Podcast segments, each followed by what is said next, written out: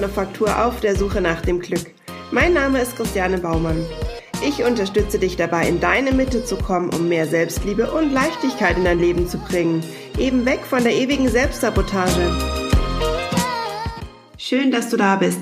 Die nächsten fünf Wochen erwarten dich, ja, Sommer-Special-Impulse. Ich bin gespannt, wie du es finden wirst. Ich würde mich wahnsinnig freuen, wenn du mir ein kurzes Feedback dafür gibst. Und es werden die fünf Wochen eben ganz kurze Impulse sein, die dich wirklich zum Nachdenken anregen sollen. Und ich hoffe, dass du das ein oder andere für dich rausziehen kannst. Ich werde dir jetzt eine Geschichte vorlesen und ich bin gespannt, ob du selbst erfährst, um was es in dieser Geschichte genau geht. Der Garten der alten Wirtin sah eigentümlich aus. Auf der sonnenabgewandten Seite des Hauses wucherte Unkraut. Vorn an der sonnenzugewandten Seite wuchsen Blumen. Das war aber nicht das Eigentümliche, sondern dies. Das Unkraut gedieh prachtvoll, es wucherte und stand voll im Saft. Der Blumengarten hingegen bot einen tristen Anblick. Die wenigen Blumen sahen kraftlos aus und ließen die Köpfe hängen. Endlich überwand ein Nachbar seine Scheu. Seine Neugierde wurde zu stark. Als er der Alten begegnete, fragte er daher Liebe Frau Wirtin, verzeiht mir bitte, wenn ich frage.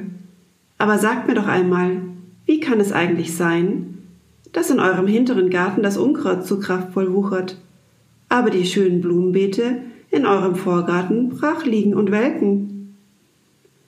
Die Wirtin sah ihren Nachbarn an und nickte traurig. Ja, mit eurer Beobachtung habt ihr wohl recht, Herr Nachbar. Es ist traurig, aber wahr.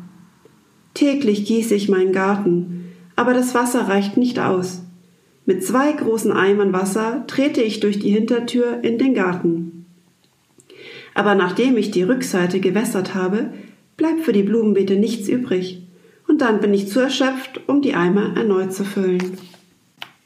Hast du den Sinn der Geschichte verstanden und um was es in dieser Geschichte genau geht?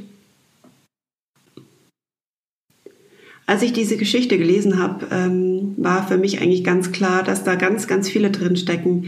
Nämlich, dass wir in so einer Art Tunnel einfach jeden Tag leben und uns oft nur noch auf das äh, konzentrieren, ja, welche großen Berge vor uns liegen, die wir zu bewältigen haben, die wir zu überwinden haben und dabei oft das Schöne, was wir trotzdem noch erleben, einfach nicht mehr sehen können oder dafür dann die einfache Kraft nicht mehr haben, uns darüber zu freuen oder sogar einfach ja dafür auch zu leben. Wir verwenden ganz oft ganz ganz viel Kraft für die Dinge, die die eben gemacht werden müssen, die vielleicht erstmal als größer erscheinen und widmen uns eben dann den schönen Dingen gar nicht mehr, weil uns dann dafür einfach die Kraft fehlt, so wie auch bei dieser Frau.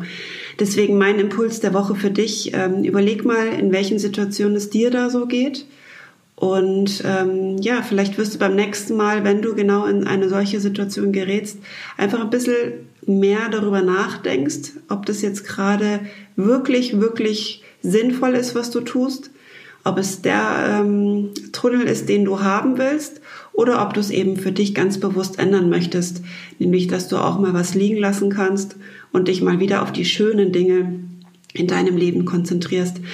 Ich wünsche dir auf jeden Fall ähm, ja viel Erfolg dabei und bin gespannt, was du vielleicht zu berichten hast. Ich würde mich total freuen, wenn du mir eine kurze Bewertung hinterlässt auf iTunes oder Spotify oder auf YouTube, wo auch immer du möchtest.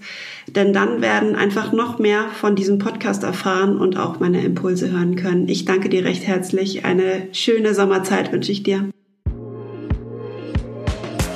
Hey, ich hoffe, dir hat diese Podcast-Folge gefallen und du konntest bestenfalls das ein oder andere für dich mitnehmen. Über einen Kommentar würde ich mich sehr freuen. Vielleicht interessiert dich ein spezielles Thema, dann lass es mich doch einfach wissen. Ich wünsche dir was, deine Christianin.